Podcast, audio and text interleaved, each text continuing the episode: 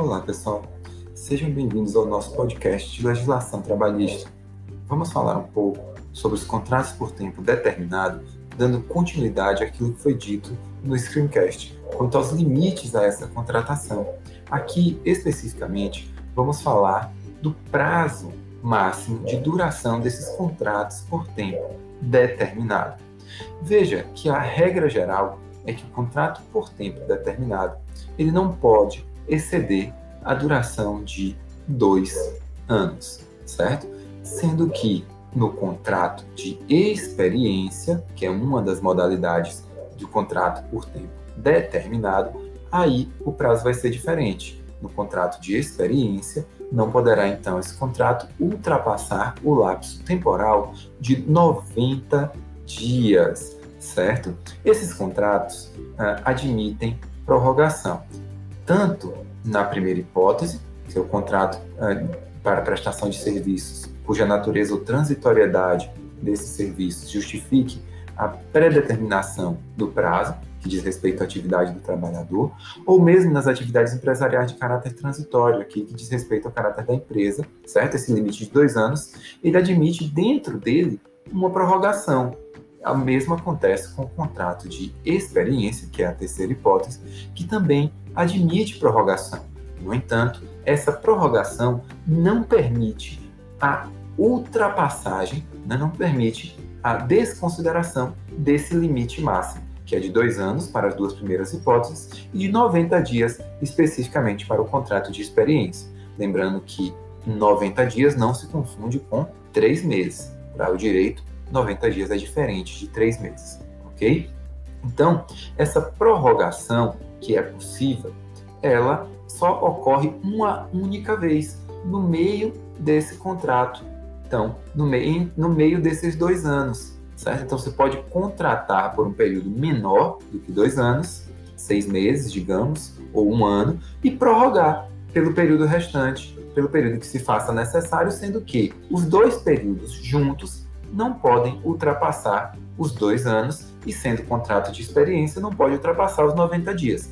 Assim é que deve ser interpretado o artigo 451 da CLT, que determina que o contrato por tempo determinado só pode ser prorrogado tácita ou expressamente uma única vez, sob pena de se converter em contrato por tempo indeterminado. Ou seja, se você descumpre essa limitação de prorrogação, ou seja, se você prorroga mais de uma vez, ele se transforma num contrato por tempo indeterminado. O mesmo ocorre se há a superação desse limite de prazo, seja o de dois anos ou o de 90 dias, para os contratos de experiência, você supera esse prazo, o contrato se converte num contrato por tempo indeterminado, porque o descumprimento a qualquer das limitações previstas uh, vai ensejar a conversão do contrato por tempo determinado num contrato por tempo indeterminado, que é a regra geral na nossa ordem jurídica.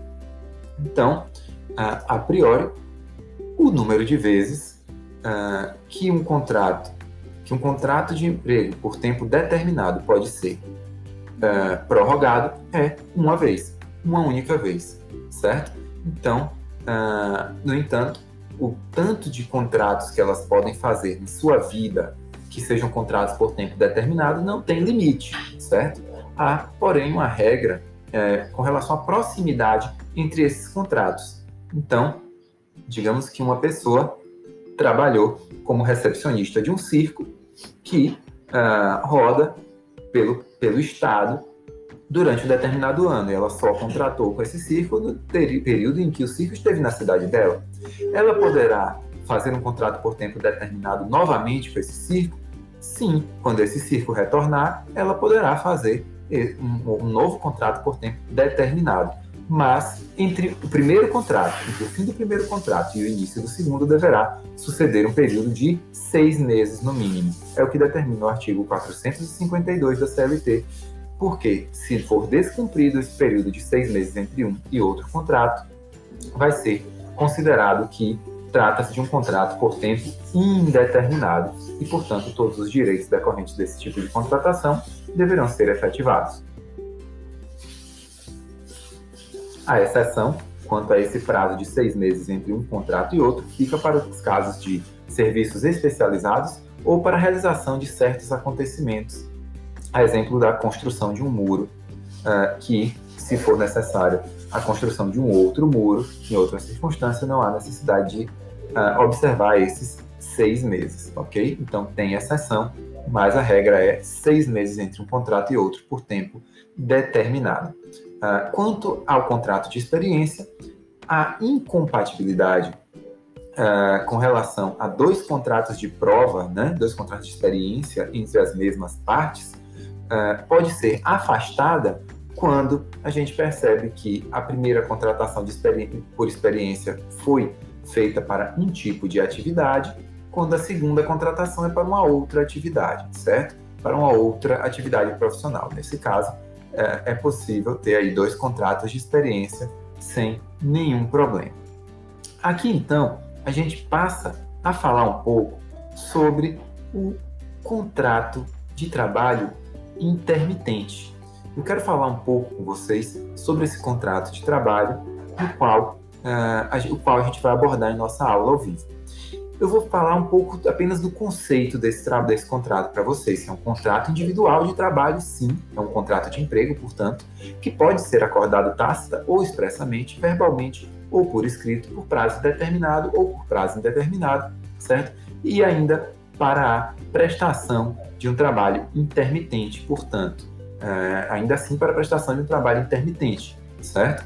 Esse contrato é, de trabalho intermitente ele é um contrato uh, no qual a prestação de serviços ocorre com subordinação, ela não é contínua, essa prestação de serviço, e ocorre então com alternância de períodos de prestação de serviço e de inatividade. E esses períodos podem ser determinados em horas, dias ou meses, a depender do tipo de atividade do empregado do empregador, mas esse tipo de contrato não pode ser pactuado pelos aeronautas, que são aqueles trabalhadores que trabalham na, no setor de aviação dentro das aeronaves, ou seja, eles trabalham uh, também durante a parte de voo das aeronaves, ok? A gente vai falar na nossa aula ao vivo um pouco mais sobre esse contrato de trabalho intermitente. Vale a pena lembrar que o contrato de emprego pode ser um contrato uh, tácito ou expresso, certo? mas aqui o contrato intermitente ele não pode ser tácito, ele precisa ser escrito